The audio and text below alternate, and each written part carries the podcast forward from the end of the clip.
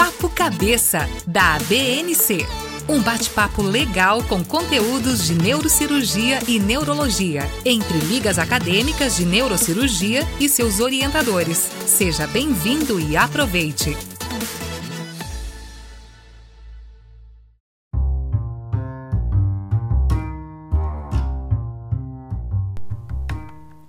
Olá a todos, eu sou o Dr. André Giacomelli e é com grande prazer que venho dar início hoje ao Papo Cabeça, um programa da Academia Brasileira de Neurocirurgia em conjunto com as ligas de neurocirurgia de todo o país. Durante todo o ano, todas as terças-feiras, traremos um bate-papo legal sobre os principais temas da neurocirurgia e da neurologia. Esses temas serão conduzidos pelos alunos das ligas de neurocirurgia oficiais da academia e os seus orientadores. Essa é mais uma iniciativa com a finalidade de engrandecer os nossos alunos e ensiná-los de uma forma descontraída e inovadora. No episódio de hoje, os acadêmicos de medicina Ellen Mendes, Laila Vieira e Felipe Augusto conduzirão um bate-papo com o neurocirurgião Ricardo Lopes acerca dos tumores intracranianos, destacando dicas práticas para lidar com essa doença na prática médica. Então é isso, meus alunos. O Papo Cabeça está no ar.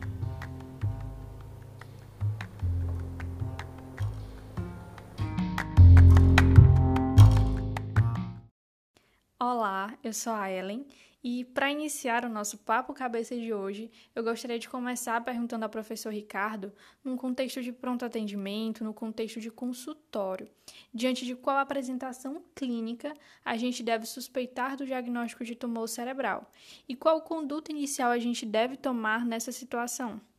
Olá, Ellen. Eu agradeço a todos que fazem parte do projeto uh, Papo Cabeça. Agradeço à Academia Brasileira de Neurocirurgia pela iniciativa. Vamos lá. O que, que a gente deve suspeitar quando o paciente vá ao teu consultório? Esse paciente, que suspeita a gente pode ter para esse paciente ter ou não um tumor cerebral? Basicamente, esse paciente vai apresentar no teu ambulatório com a cefaleia, basicamente uma cefaleia de um padrão diferente das cefaleias anteriormente faladas pelo próprio paciente. Esse paciente, às vezes, tem uma cefaleia migranosa. Esse, esse paciente se apresenta com cefaleia de diferente padrão, uma cefaleia que agora ela tem uma, uma origem mais uh, súbita, às vezes. Às vezes o paciente se apresenta com crise convulsiva, que é uma apresentação bem comum. O paciente pode se apresentar com alteração de comportamento, com anosmia, seria interessante. Existem algumas patologias de tumor cerebral que cursam com anosmia. Além disso, pode ocasionar déficit motor, papiledema, déficit visual, enfim, são milhares de espectros uh, clínicos que você vai suspeitar no paciente com, com tumor cerebral propriamente dito. Sem dúvida nenhuma, a conduta inicial que a gente deve tomar para esse paciente é fazer um exame de imagem. Inicialmente pode ser feita a tomografia de crânio, não há nenhuma contraindicação para tomografia, e caso a tomografia existe alguma alteração, aí sim a gente prossegue o estudo com ressonância, angiorressonância e outros exames mais detalhados. Mas a tomografia, por si só, é um exame de primeira escolha, é um ótimo exame para inicialmente diagnosticar e fazer, a, digamos que a triagem inicial dos pacientes com suspeita de tumor cerebral, e a tomografia é de fácil execução, de rápida eh, disponibilidade, de amplo conhecimento médico em geral. Então, assim, são os principais fatores, são aqueles que desconfiem que um paciente está um pouco mais estranho no seu consultório. Aquele paciente que fala, doutor, a minha dor de cabeça não era assim. Agora, realmente, mudou o padrão. E no que mudou o padrão, que existe alguns fatores que a gente chama de red flags, daí você realmente começa a se preocupar que se torna uma cefaleia de origem secundária. Olá, pessoal. Meu nome é Laila. Minha pergunta é a seguinte: sabemos, né, que a gente divide a cavidade craniana basicamente em duas partes, a cavidade supratentorial e a infratentorial, e que essa divisão é muito importante devido à diferença nas manifestações clínicas de tumores em cada uma dessas regiões. Senhor poderia falar um pouquinho sobre isso? Claro. É muito importante a divisão, isso para os estudantes e, enfim, para todo mundo, entender que existe a cavidade supratentorial, a fossa supratentorial ou espaço supratentorial e o espaço infratentorial. De maneira bem clara, o que divide os dois é o tentório. E o tentório está localizado logo acima do cerebelo. Existe um forame que comunica a parte supratentorial da infratentorial, onde passa o tronco cerebral, até porque precisa de uma comunicação entre as duas. E esse forame se chama forame de Pacchioni. Algumas patologias são supratentoriais, algumas patologias são infratentoriais. Exemplo, vou dar um exemplo bem claro para vocês, diferentes sintomas que a gente tem quando está infratentorial e quando está supratentorial. Exemplo, Infratentorial, quando a gente tem uma, um tumor, basicamente um tumor de tronco. tumor de tronco é bem típico em crianças. Como é que essa criança vai se apresentar no teu consultório? Ou no teu pronto-socorro? Paralisia de pacraniano. Déficit de hemiplegia, de hemiplegia de um lado com déficit de sensibilidade do outro. Náuseas, vômitos, hidrocefalia. Hidrocefalia, sim, hidrocefalia é uma das principais causas de tumores é, infratentoriais. Por quê? Porque eles fazem a obstrução do aqueduto cerebral. E o aqueduto cerebral nada mais é do que a comunicação do terceiro ventrículo ao quarto ventrículo. Então existe uma interrupção do fluxo normal de líquor. Daí para frente existe um acúmulo de líquido na cavidade supratentorial, fazendo com hipertensão intracraniana e hidrocefalia. Nós temos tumores que vão na pineal, por exemplo, síndrome de Parinot, que é a paralisia da, da, do olhar conjugado. Nós temos defeitos pupilares de reflexo, nós temos hidrocefalia também, é uma, uma causa uh, do cerebelo. O cerebelo é extremamente importante. O cerebelo pode dar até mutismo, existe o mutismo cerebelar, mas basicamente vai dar o quê? Ataxia, disdiacocinesia, pode dar uma ataxia tanto apendicular como axial, pode dar hemiplegia, enfim, isso são as patologias mais comumente infratentoriais. E supratentorial? Supratentorial é mais legal, porque a gente tem que imaginar o que está supratentorial, quais lobos estão supratentoriais, lobo frontal, temporal, parietal, occipital. E aí a gente começa a entender o que, que cada lobo é responsável, a gente vai começar a conversar melhor em relação aos sintomas de cada lobo cerebral. Por exemplo, eu tenho meningioma na goteira olfatória. Por quê? O que, que eu vou ter na goteira olfatória? Eu vou ter anosmia e vou ter uma compressão no lobo frontal. Então, o que, que vai dar? Vai dar alteração de personalidade. Era um paciente que outrora extremamente tímido, agora não. É um paciente que é extremamente desinibido. É um paciente que começa a ter perversões, começa a ter atitudes que a família não consegue mais reconhecer. Era um paciente extremamente calmo, se torna um paciente extremamente agressivo. Lembrem que Edgar Muniz, lá na década de 50, ele ganhou o prêmio Nobel, na verdade, de forma meio eh, reconhecimento pela lobotomia frontal. E a lobotomia frontal nada mais é que eles utilizavam para deixar as pessoas apáticas. Então, o, o, o lobo frontal é muito relacionado a basicamente a alterações de personalidades. Mas, além do mais, pode dar emparesia contralateral, pode dar apraxia de fala, pode dar afasia, pegando o lobo frontal do lado esquerdo, afasia de brocar, enfim, e crise convulsiva. Lobo temporal, quando vocês pensam em lobo temporal, pensem em epilepsia. Pensem em epilepsia. Vai dar déficit de memória, vai dar déficit visual e pode dar afasia também, porque as fibras as fibras uh, visuais, a, o, o, trato visual passa por baixo do lobo temporal. O lobo parietal, o lobo parietal Tá lá, pré-central, pós-central. Não precisa mais dizer nada. Vai dar déficit motor, déficit sensitivo. Pode dar afasia. Por que, que pode dar afasia? Vai dar afasia de Wernicke lá atrás, no supradimaginal e no angular. E no occipital, por, por fim, vai dar basicamente déficit visual, como uh, hemiopsia homônima, quadranopsia e, e assim sucessiva, sucessivamente. Olá pessoal, sou Felipe. Professor Ricardo, sabemos que os astrocitomas pilocíticos são os tumores mais frequentes na pediatria. O senhor poderia comentar um pouquinho sobre esse tipo de tumor e suas outras características? Bom, o astrocitoma pilocítico é bem legal. É bem legal aí de nossos tumores cerebrais, digamos assim, que ele é o mais tranquilo de todos. Por quê? O astrocitoma pilocítico, ele basicamente é um tumor que a gente caracteriza ele como grau 1. É um tumor que basicamente nas crianças ele está localizado na cavidade, na, na, na fossa infratentorial. É uma lesão cística com nódulo ao redor, que capta bem contraste, que se for submetido à cirurgia de uma forma bem segura, esse paciente tem uma sobrevida em 10 anos excelente. Pode degenerar para grau 2, pode degenerar no futuro, pode, não é impossível, mas é um, um tumor cerebral de bom prognóstico. Não diria de prognóstico de cura, mas é um tumor cerebral que o paciente tem uma qualidade de vida muito boa e é uma cirurgia boa de fazer, com que o paciente se beneficia muito da cirurgia, mas tem essa nuance. Geralmente é o paciente que ele vai se apresentar no teu consultório com papila edema, porque é infratentorial, vai se apresentar no teu consultório com ataxia de marcha, aquela criança de 5, 7 anos, que é mais ou menos a faixa de idade, que ele começa a cair na escola, que ele começa a tropeçar, que ele não tinha déficit nenhum de ataxia e começa a ter uma ataxia cerebelar, escreve errado, e hidrocefalia. Por que, que é perigoso esse paciente que você não vê? Porque esse paciente pode morrer por hidrocefalia. Se esse paciente não for diagnosticado, se existe uma negligência em relação ao diagnóstico do pediatra, esse paciente não vai ser tomografado, porque vão pensar porque é qualquer outra coisa. Então, esse paciente deve ser tomografado para tentar descobrir o mais cedo possível esse astrocitoma pilocítico e aí ser submetido à ressecção cirúrgica.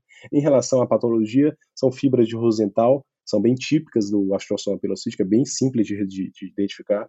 Pode ser feito radioterapia, mas em casos extremamente é, é, selecionados, em casos que são basicamente recidivados. Quimioterapia é mais incomum ainda, basicamente não se indica quimioterapia para astrostoma pilocítico.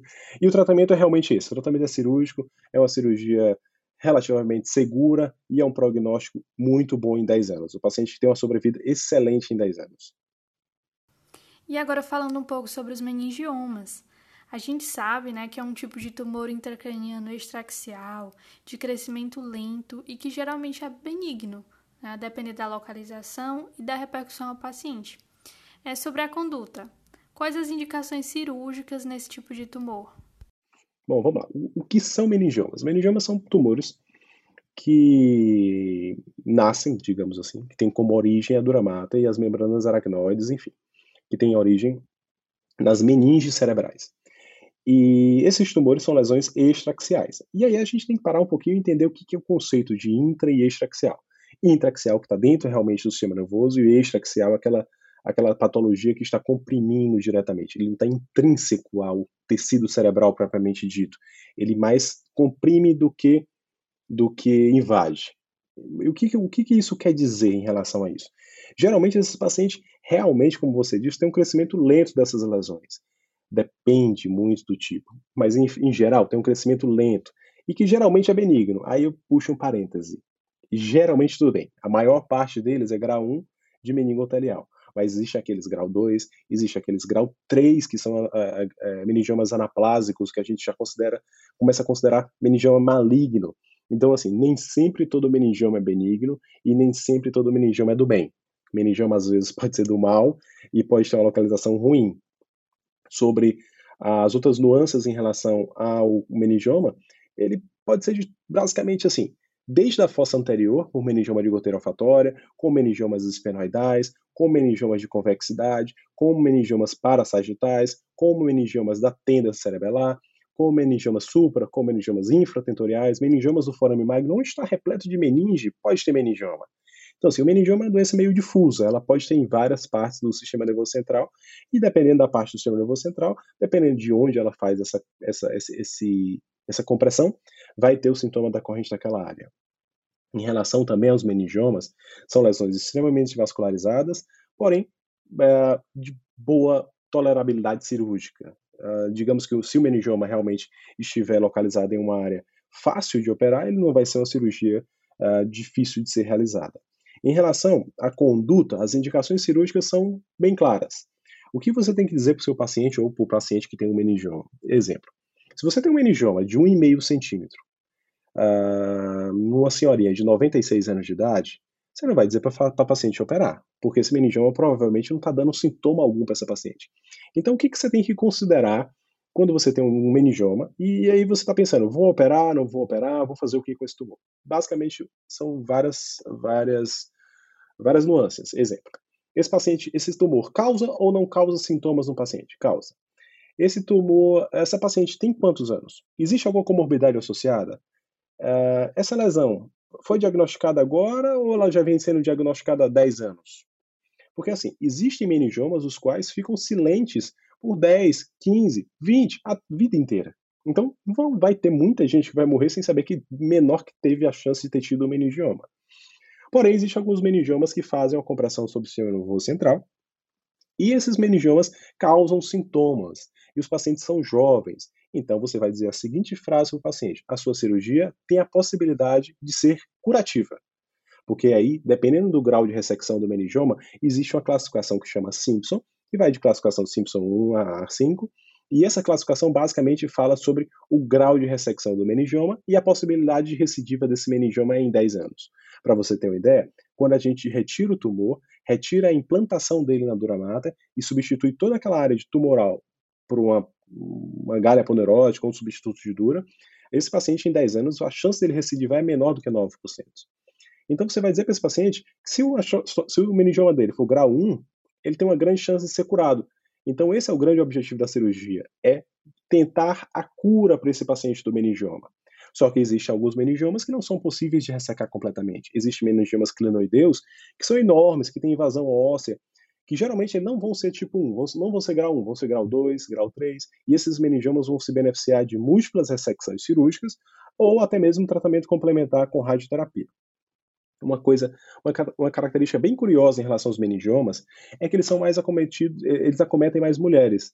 Existe uma, um, vários estudos de linha de pensamento que detectaram receptores de estrógeno e progesterona nos tumores, uh, nos meningiomas.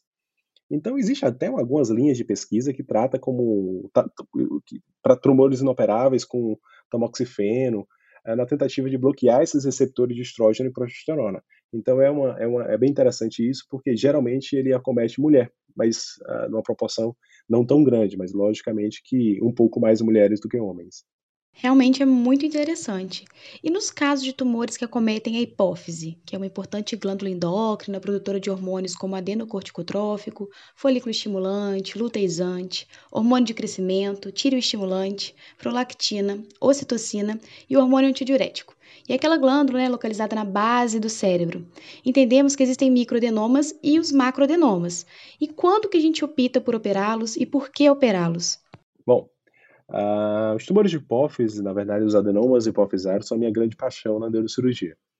É, assim, a, a, neurocirurgia é bem ampla e a gente tem algumas paixões na vida e a, e a, a, cirurgia hipofisária, a cirurgia da base do crânio, é uma das minhas mais é, minha, minha favorita, que eu mais tenho um treinamento e é que eu gosto mais de fazer. Eu encaro, eu encaro muito a cirurgia de hipófise, as patologias da, da hipófise como um avião ou como um navio. Basicamente, eu preciso ser o piloto desse, desse, desse avião, mas eu preciso do meu lado copiloto e um engenheiro de voo. E o copiloto, no meu caso, é o otorrino, e o engenheiro de voo, no meu caso, é o endócrino. Então eu preciso desse time trabalhando em conjunto para que eu consiga entender o adenoma hipofisário e começar a indicar cirurgias de microadenoma ou de macroadenoma hipofisário. Não é apenas olhar o tumor e chegar e tirar esse tumor de qualquer forma. Não, eu preciso de uma equipe multidisciplinar. Porque aí deixa de ser completamente neurocirurgia, passa a ser neuroendócrino, passa a ser otorrino. Então, esse time integrado é o que faz o melhor sucesso nas cirurgias de hipófise. Mas voltando ao assunto, Existem realmente os microadenomas, existem realmente os macroadenomas. Macroadenomas aqueles que têm mais de um centímetro, microadenomas aqueles que têm menos de um centímetro. E, e tumores gigantes aqueles que têm mais de 3 centímetros. Aí você me pergunta, Ricardo, então, microadenoma nunca vai ser operado? Não, pelo contrário. Se o microadenoma for produtor aí que mora o perigo, por isso que a revelação neuroendócrina é importantíssima. Se eu tenho uma paciente que tem um estigma, que tem um, um, a fáscias acromegálica, e você faz os exames hormonais, você tem um GH lá em cima e o IGF-1 lá em cima, sinal que essa paciente tem uma, uma acromegalia, sinal que essa paciente necessita da ressecção cirúrgica. Mas aí você vai fazer a ressonância e você se, você se depara achando que vai achar um, um adenoma de 10 centímetros, você vai achar um, adenoma de 0,8, 0,7, ou seja, um microadenoma. Que a cirurgia se torna até um pouco mais difíceis do que os macroadenomas, mas se torna extremamente necessária. E esses microadenomas que são produtores, tanto da doença de Cushing, aqueles que produzem CTH, quanto aqueles pacientes da doença da acromegalia, eles precisam ser operados para que a doença seja controlada. E aí que mora o perigo. Ele precisa ser completamente removido. E aí mora mais ainda o perigo. Você vai ter que tirar um tumor de 0,7 centímetros na base do crânio, com duas carótidas do teu lado, com a cela completamente anatomicamente normal e com a glândula da hipófise normal. Esse paciente não pode sair da sua cirurgia com pan-hipo, Pan-hipo é tão horrível quanto a doença acromegálica. Você não pode deixar o paciente sem função hipofisária. Esse paciente tem que sair do seu, da sua sala cirúrgica com a função hipofisária preservada e sem o tumor que produz o GH e o GF1. Então, esse é o real benefício da cirurgia do microadenoma produtor de GH. Esse é realmente o principal benefício. Vamos passar para os outros assuntos. Se agora eu tenho um macroadenoma, quando é que eu vou indicar um macroadenoma? Sabendo que a maioria deles são silentes, eles não produzem nada, são não produtores, ou seja, você faz o exame, o screen hormonal está tudo normal. No máximo você vai ter uma prolactina ali tocada, que todo mundo acha que aquela prolactina tocada é um prolactinoma, mas na verdade não é. É só um efeito sobre a haste hipofisária daquele lesão, daquele macroadenoma. Então, quando é realmente que você vai indicar a cirurgia do macroadenoma? Basicamente, quando esse macroadenoma tiver comprometimento ou vias de comprometimento às vias óticas. Por isso que eu preciso de mais um engenheiro de voo dessa hora, que é o oftalmo. O oftalmo vai ser nosso amigo para dizer, peraí, esse paciente tem amniopsia bitemporal. E acreditem vocês, a maioria dos pacientes chegam para mim vindo do oftalmo. É de lá que eles vêm. Da mesma forma que o zumbido vem do, do, do otorrino pelo chivanoma, o paciente com, com amniopsia bitemporal, ele vem do oftalmo, porque o oftalmo faz uma, uma, uma, uma me fugiu agora o termo. Faz autopimetria visual e observa que o paciente tem amniopsia bitemporal. E a amniopsia bitemporal é bem clássica de lesão quiasmática. E a gente sabe que a hipófise está localizada logo abaixo do quiasma. Então, aquele tumor está fazendo efeito compressivo sobre o quiasma óptico. A gente precisa tirar aquele tumor dali para que a gente consiga salvar o aparato óptico do paciente. Essa é a principal indicação dos macroadenômios, hipofisários. Aí existe outro ainda a ser visto. Existem os prolactinomas. Os prolactinomas é um ser humano à parte, assim, ele precisa do endócrino mais do que precisa do neurocirurgião. Porque o tratamento inicial de um prolactinoma é um tratamento clínico. Por mais que ele cause déficit visual, você tem a chance ainda de dar uma chance para o paciente não ser operado. Então, você vai fazer um, um pedido para o endócrino, no começo carbegolina ou bromocriptina, e esse tumor pode reduzir a níveis não operáveis. Então, isso é muito interessante. Nem todo macroadenoma é cirúrgico, nem todo microadenoma é cirúrgico, nem todo uh, adenoma que causa déficit visual é cirúrgico. E aí vocês me perguntam: existe urgência para operar o macroadenoma? Existe. Sabe qual é, pessoal? O macroadenoma tem uma característica infeliz de sangrar, de fazer apoplexia. E no que ele faz apoplexia hipofisária ou apoplexia do adenoma hipofisário, esse tumor pode expandir. No que ele expande, ele pode comprimir de forma súbita o aparato visual e causar cegueira súbita do paciente.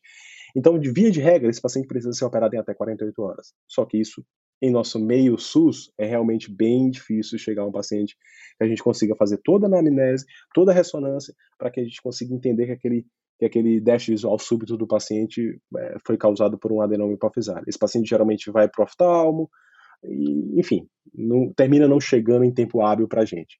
Mas ainda assim, esses pacientes que abrem um quadro com déficit súbito da visão podem melhorar no pós-operatório. Então, assim, é uma cirurgia muito segura, é uma cirurgia extremamente em vias de melhora tecnológica. A gente falava anteriormente de pteronal, de abrir a cabeça para operar tumores hipofisários. Hoje a gente já consegue operar tumores enormes por uma câmera, por via endonasal, endoscópica. É, a, a, via ainda tradicional microscópica trans, transfenoidal ainda é válida, mas querendo ou não, a via endoscópica é a mais segura de todas.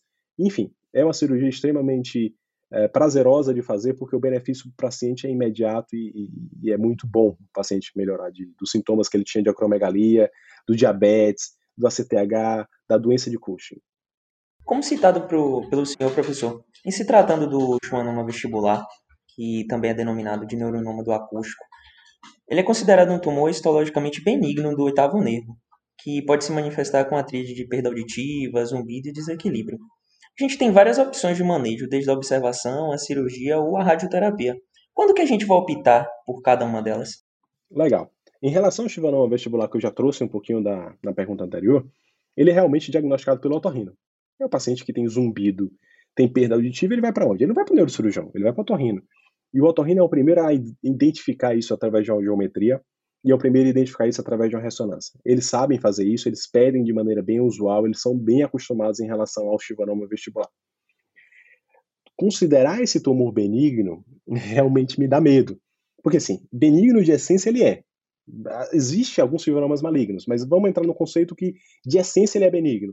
Só que ele é de uma localização péssima. Existe uma área do, do nosso, da fossa da, da, do infratemporal que se chama ângulo ponto cerebelar que basicamente é onde está passando os nervos cranianos, o quarto, quinto, sexto, sétimo, oitavo, enfim, nono, décimo, décimo primeiro. E esse complexo sétimo oitavo é onde está realmente o chivanoma vestibular, geralmente do vestibular superior. Então essa lesão pode inicialmente ter tamanhos pequenos, mas ela pode expandir a ponto de comprimir o tronco e de fazer hidrocefalia no paciente, que é a forma mais comum que esses pacientes chegam ao nosso SUS. Ele chega numa classificação que a gente chama T4B, T4C, que é uma classificação que o paciente já tem uma hidrocefalia, já tem uma compressão de tronco, e que a cirurgia é extremamente perigosa, extremamente mórbida, uh, mas enfim, em mãos treinadas o paciente ainda assim sai muito bem. Porém, o risco de lesão do facial, o risco de paralisia facial pós-operatória no chivanoma T4B gira em torno de 70%. Então, assim, a não ser que você tenha uma estrutura montada que funcione com neuro, uh, monitoração neurofisiológica e todo o instrumental necessário para uma cirurgia extremamente segura, a chance de você ter uma lesão do facial, porque ele anda ali junto com, com o vestibular, é enorme. Sobre a observação, quando é que você vai observar um tumor, uh, um chivanoma? Você vai observar quando ele for pequeno, ou quando o paciente vem extremamente com morbidades e não queira operar. Aí você pode observar.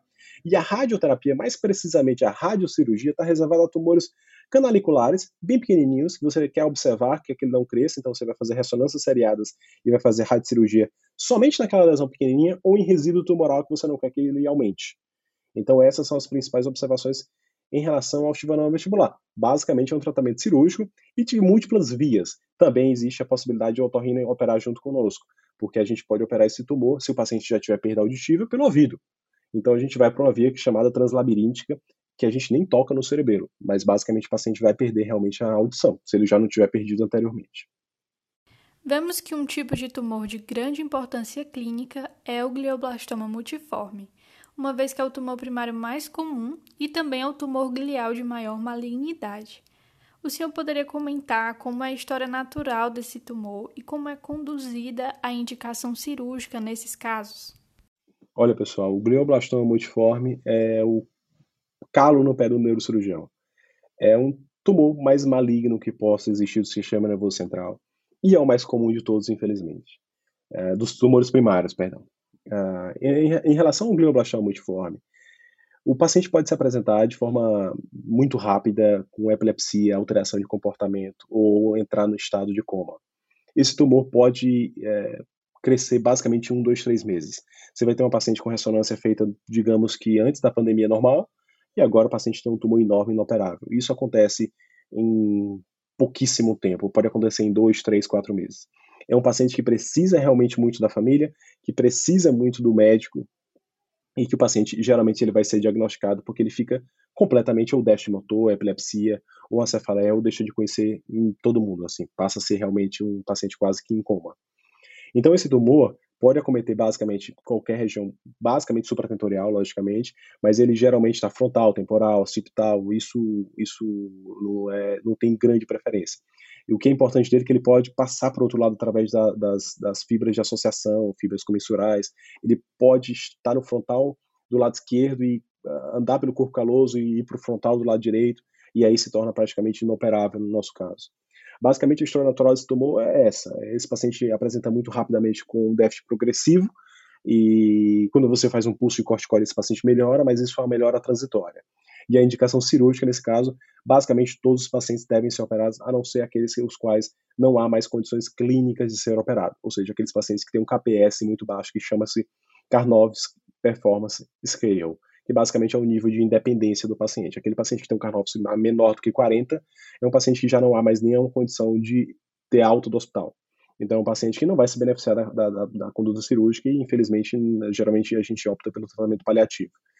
Infelizmente, a, a, faixa de idade mais comum desse paciente é 53 anos e o tempo de sobrevida de um paciente nos melhores centros, isso quero dizer, ressecção cirúrgica subtotal ou total, radioterapia e quimioterapia o mais breve possível, gira em torno de 9 a 13 meses, ou seja, é um, realmente um diagnóstico muito difícil e muito complicado.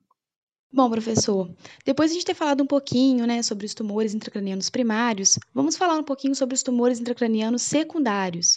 No caso, as metástases cerebrais, né, que são os tumores intracranianos mais comumente encontrados na prática clínica. Nesses casos, como deve ser conduzida a investigação e o planejamento terapêutico? Interessante. Em relação às metástases cerebrais, vocês podem imaginar que ela seria mais comumente diagnosticada pelo oncologista e depois chegariam para a gente, para o neurocirurgião mas infelizmente essa não é a nossa realidade no SUS. Esse paciente geralmente é diagnosticado pela neurocirurgia e a neurocirurgia se torna responsável por identificar onde é o câncer primário do paciente. E daí para frente a gente vai fazer toda a anamnese, toda a investigação clínica. Porque muitas das vezes esse paciente não manifestou nenhum sintoma do câncer inicial e ele já fez metástase cerebral. Então pode ser paciente com tumor de mama, pode ser paciente com tumor de pulmão, que são os dois mais comuns, mas pode ser melanoma, que o paciente às vezes está um melanoma embaixo do leito nungueal, de uma mulher que usa esmalte.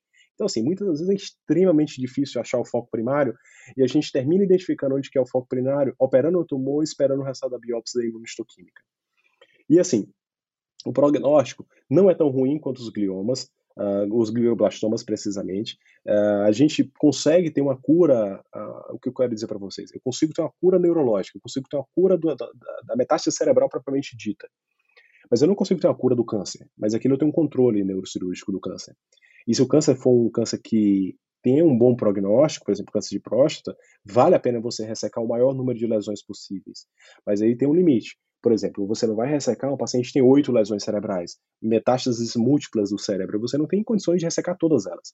Então a gente tem um número cabalístico na metástases que vocês vão decorar, que a gente, quando tem mais de que três metástases, a gente não opera, salvo alguns casos que as metástases são muito próximas uma da outra.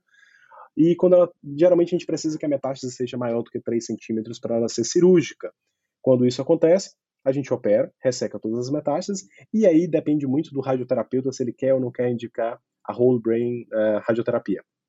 Essa radioterapia cerebral total é uma radioterapia que causa muito problema e efeito colateral no paciente, porque ela vai fazer, querendo ou não, uma radionecrose, ela vai fazer um déficit cognitivo no paciente, mas ela é extremamente, extremamente necessária para, principalmente aquelas metástases pequenininhas. É, por exemplo, paciente tem quatro metástases de um centímetro cada um, a gente não tem possibilidade cirúrgica nenhuma, então o paciente deve ser submetido à radioterapia cerebral total. A radiocirurgia é realmente relacionada só aquelas metástases extremamente profundas, que não há nenhum tipo de conduta cirúrgica para ela, e o paciente não tem nenhuma outra manifestação de metástase múltipla, então ele vai fazer a radiocirurgia pontual para aquela lesão específica. Mas enfim, a metástase realmente é a, é a forma mais comumente encontrada de tumor cerebral. A gente investiga fazendo todo o screening do paciente, o que, é que eu chamo de screening? TC, tórax, abdômen e pelve, colonoscopia, endoscopia, e se não achar absolutamente nada, a gente tem que partir para os cânceres mais raros. Mas basicamente, em relação à metástase, é isso, é conduta cirúrgica. Professor, agora fugindo um pouquinho desses conceitos e condutas, eu acho interessante a gente conversar um pouco sobre a forma de abordagem com os pacientes. Na sua experiência, qual a melhor forma que a gente aborda o paciente e até seus familiares no caso de, de prognósticos mais reservados? Como que a gente dá esse tipo de notícia? Olha, ter essa preocupação nesse momento da vida de vocês é extremamente fundamental. Eu falo para meus alunos, para os meus residentes, que ele precisa estar do lado da família. Uh, além da família confiar em você, entenda essa, essa nuance.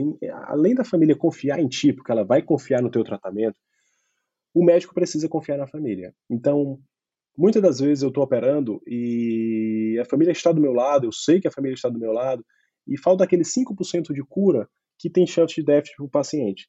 E você fica, você é neurocirurgião, todos vão passar por isso, e, quem queira ser neurocirurgião vai ficar pensando, peraí, eu tiro um pouquinho mais de tumor aqui e deixo ele mais tempo livre da doença, ou eu deixo o tumor aqui?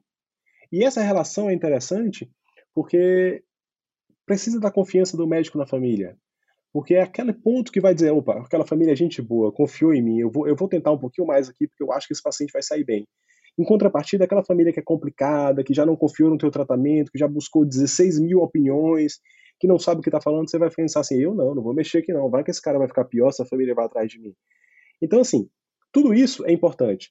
E como você fala para a família é mais importante ainda. A gente não tem que medir esforços para passar de uma forma humana a realidade para a família. A gente não precisa fazer um rodeio em relação a um diagnóstico. Você precisa ser o mais sincero possível para que a família participe da decisão se vai precisar que opere o paciente ou que não opere o paciente. Para aquele paciente, caso saia da sua cirurgia com algum déficit motor, que a vida do neurocirurgião é uma vida sofrida, porque a única especialidade que a gente deixa pessoas, entre aspas, sequeladas, é, é fundamental que a família esteja do seu lado.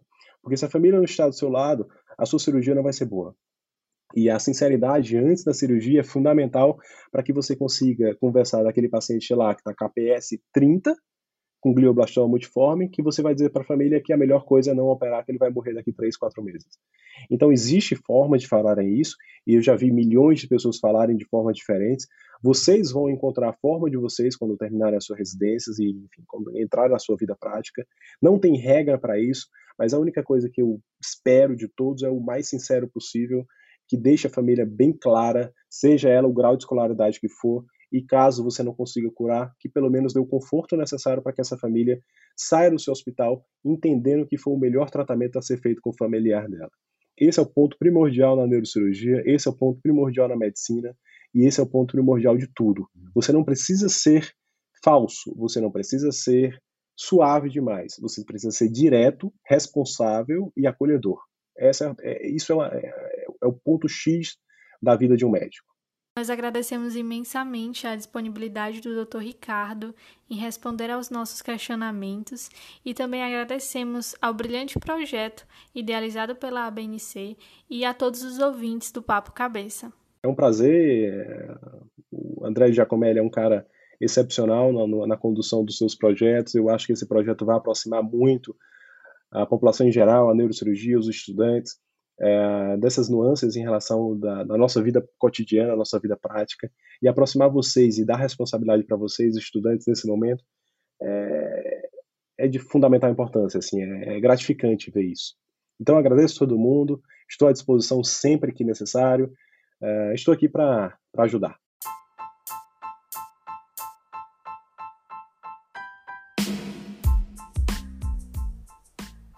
Espero que todos tenham aprendido bastante hoje com os alunos do Neuroenfoco Brasil e o Dr. Ricardo Lopes. Na próxima semana, o Papo Cabeça será sobre hipertensão intracraniana, com os alunos da LAN Univag. Até lá!